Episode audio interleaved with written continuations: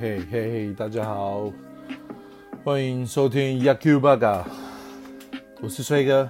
OK，今天我们要来讲一下这个台湾大赛前的这个分析哦。首先呢，我们就先来看这个二十八人名单哦。中信兄弟这次带了十一位投手，哦，三名捕手。八名内野手，六名外野手。有人会问啊，外野手带到六名会不会太多？不过呢，说真的，名单出来以后，可能大家会有一点惊讶，就是其实兄弟呢带了蛮多第一次打总冠军赛的人，哦，包括岳振华，哦。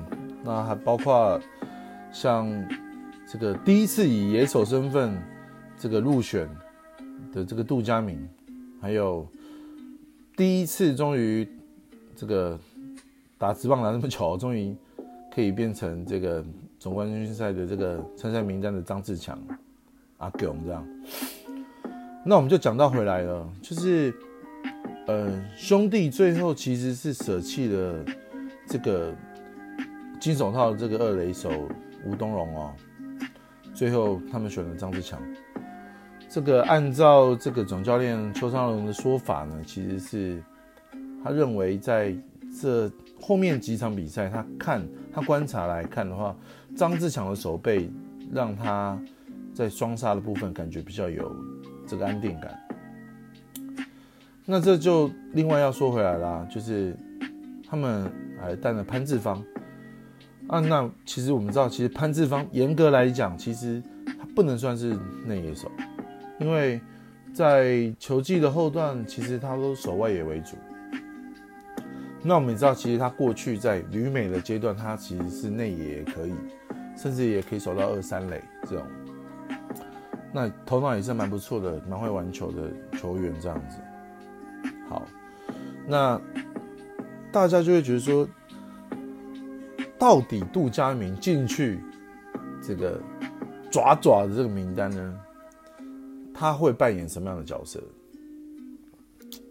英哥来讲啊，其实我觉得中信兄弟这次的名单，与其说他是这些人全部都推上去打，他是收了几位未来他想要培养的这个球员。让他们去体验这次比赛的，去吸收一些经验，哦，所以他才会带了几位，我们觉得哇，怎么会这么快就就打这个，就带入进去这个台湾大赛的球员这样。那说回来了，那这次兄弟的阵容来讲的话，其实真正要说。本土的左投只有一位，那就是碰碰彭世颖哦。那原因很简单嘛，因为他的先发，不管是米兰达还是德保拉，三名有两名这个先发，他都是左投。那你也可以看得出来，其实有机会的话。应该没有意外的话，就是米兰达、罗杰斯、德保拉、冯恩赐，好这样子。那如果要我推的话，我应该以季赛成绩来看，我会把德保拉放在第一站。为什么？德保拉今年在这个中职的成绩实在是非常的漂亮哦，尤其是他对统一的这个数据是非常的惊人。当然，你也可以说这个都是参考啦，因为毕竟这个十六胜又如何呢？对不对？你对统一这个对战成绩，就算是六胜二负，这个二点二四的防御率又如何呢？关键一战你投不出来嘛，对不对？所以下半季才会让统一封王。那我并不这样认为啊，我还是认为其实兄弟在投手这部分还是有。蛮多的这个优势在的，尤其是德保拉的部分。当然，呃，他可以把失分压得蛮低的。那其实最后胜负的关键反而是兄弟的打线。那我们知道统一他们现在的这三位羊头，不管是短袜，对不对？哦，还是这个我们讲的这个泰迪，还是布雷克，大家比较担心的布雷克这样。其实他应该没有意外的话，这三只羊头也是打天下，所以我们可以看到这一次的台湾大赛应该就是羊头对尬，先发也是这样子。哦，那其实。如果是这样子的状况，也蛮有趣的。那比的其实就是中继后援跟达线有没有办法发挥了。哦，那因为兄弟的投手你也知道，在季赛我一个比一个看起来还想要这个这个玩头。哦，米兰达、罗杰斯都是啊。那如果以真正要看下半季的状况来看，罗杰斯又看起来比米兰达好一点，所以我的预测会是第一站是德保拉，第二站是这个罗杰斯，第三站啊才会是米兰达，第四站我会交给黄恩赐啊。那可是前提是这前面这三场我都赢了，我第三就派第四站我就派黄恩赐，如果没有，我可能德保拉还是第四场。拉出来用哦，哦，然后第五站在，如果我是领先，还是我三胜了，啊，我可能三比二，然后第五站，哎，不，三比一呀，我三比一，我可能那打第五战的时候，我再把黄恩赐推出来。那简单来说，黄恩赐是我的 U B，那另外一部分，黄恩赐也有可能是我的长中计哦。因为我的前面的这几位先发投手可能会挂，为什么？这是季后赛啊，先生，这不是例行赛，所以例行赛跟这个季后赛还是差别蛮大的哦。那统一其实最令人安心的是什么？他的打线。哦，你说第一棒的陈杰宪，哦，再来他。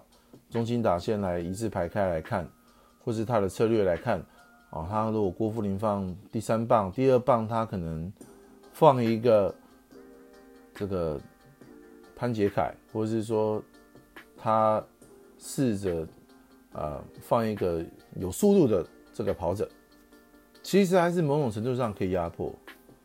那我们可以看到，其实，在同一师的打线现在。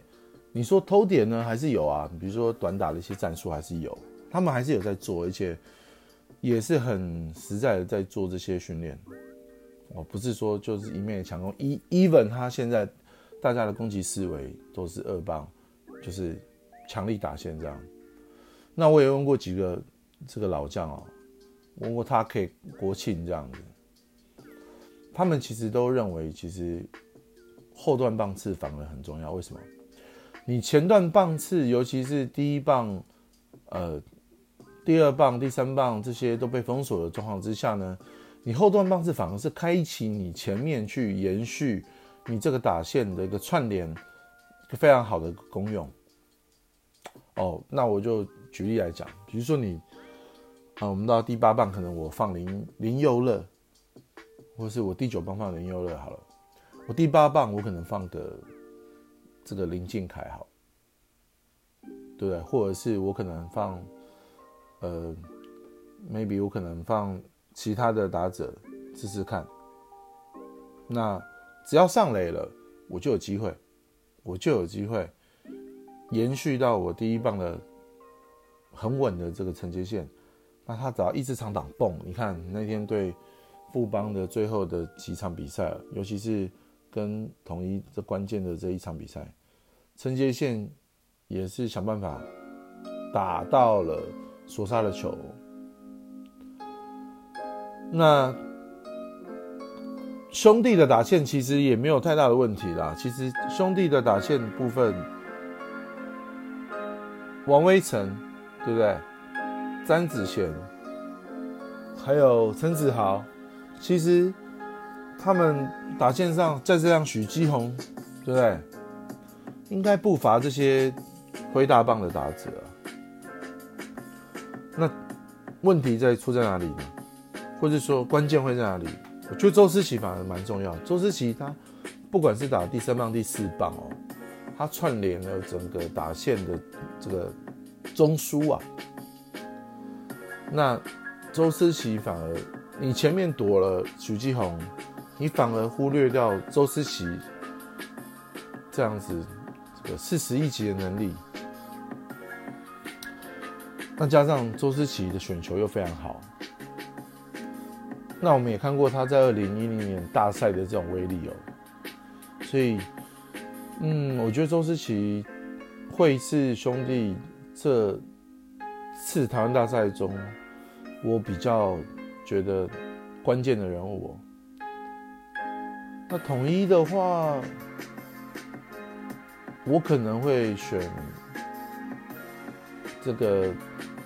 林安可的部分，不过投手部分反而是统一有没有办法走多远这样子的关键。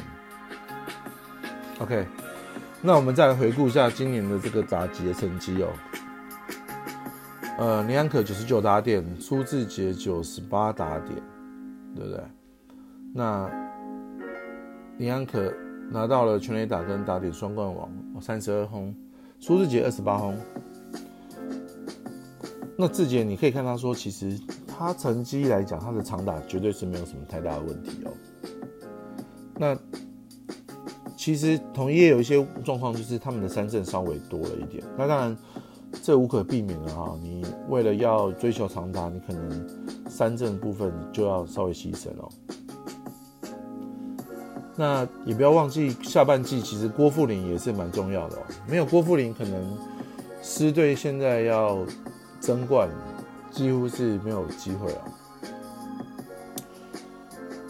那再回到整体的这个名单来看，其实我看到的时候，呃，我是有点意外，但也不完全这么的吃惊啊。因为就不管是看整体的打线来讲的话，我当然也是有意外啦，因为统一是最后带了江亮伟。哦，他外野手除了唐兆廷、林安可、苏志杰、潘武雄外，他带来江亮伟，反而没有带罗伟杰或罗国龙哦。那内野手他有郭富林、陈庸基，啊，我们刚刚忘记了内野还有一个接线啊，不，外野还有个接线哦。那其他内野还有主杰啊。林主角的回来，其实对统一来讲是一个非常好的消息哦。所以其实压力这样子来看的话，其实反而在兄弟这边，因为统一我就是拼死拼活去打了。对，我三号先发，对不对？蒙威尔、泰迪、布雷克，哦，嘟嘟可以来当场中继啊，对不对？还有啊，统一带了王敬明，加上本来的傅余刚，哦，江晨峰，其实都是还蛮不错的球员哦，也蛮有经验的。那最后就是要看我们的阿文啊，陈韵文啊，可不可以把他守下来？那其实江晨燕要他先发中继也都可以啊，对，不要忘记他的中继其实。也是不错哦，好歹也可以分担一些局数啊。OK，那统一老将拥基啊，在林祖杰回来之后呢，可能会守到三垒，哦，有可能会就担任这个指定打击。不过因为还有国庆在嘛，对啊，那我拥挤其实我是还可以守备的话，我是不是把呃？我的国庆还是应该，我是会不会让国庆党 DH 啊？如果是我的话，可能 DH 我会让呃，可能让傅林或者是让拥基去打，对，两个选一个这样子，对，而且考量到就是拥挤有一些旧伤嘛，那他需要多一点休息，我可能会让他专专心打击这样子。那如果我要火力最大的话，可能我潘杰凯把放上去。那一垒我如果有国庆，潘杰凯其实也可以做东奇的角色。那 DH 我可能还有这个吴杰瑞。那其实我最期待的，其实最期待是这两个菜鸟教练的对决哦，不管是秋哥跟丙总哦，他们都是第一次带兵打这个台湾大赛哦。两边教练团的斗志呢，跟运筹帷幄，可能会是在呃这个系列赛蛮有趣的一个看点哦。那其实话说回来，呃，那我们还是要预测一下最后谁冠军哦。我先说个不负责任的哦，大家听到也不要打我，也不要去哦啊怎么不准啊什么的啊。我的预测啦，不负责任的预测是兄弟哦，最后可能是四比一哦。那最后暌违十年拿到冠军了。那这是不负责任的预测。统一呢，我当然也觉得有机会啊。统一真的也是有机会，可是要想办法把战线拉长。所以把战线拉长，对兄弟来讲可能稍微不利，稍微啊，对。OK，那好，最后我还是要感谢一下统一师队，为什么？谢谢你们在下半季拿到冠军，季冠军，让我们可以怎么样？在这两天可以啊，这三天可以有打折的机会，哦，去小七买一些平常会吃的、会喝的东西，不管是优酪乳啊、统一 A B 优酪乳、大亨堡什么啊，哦，这些都没有赞助，可是呢。这些都是平常你会去买，有参差茶，对，麦香红茶、奶茶之类的。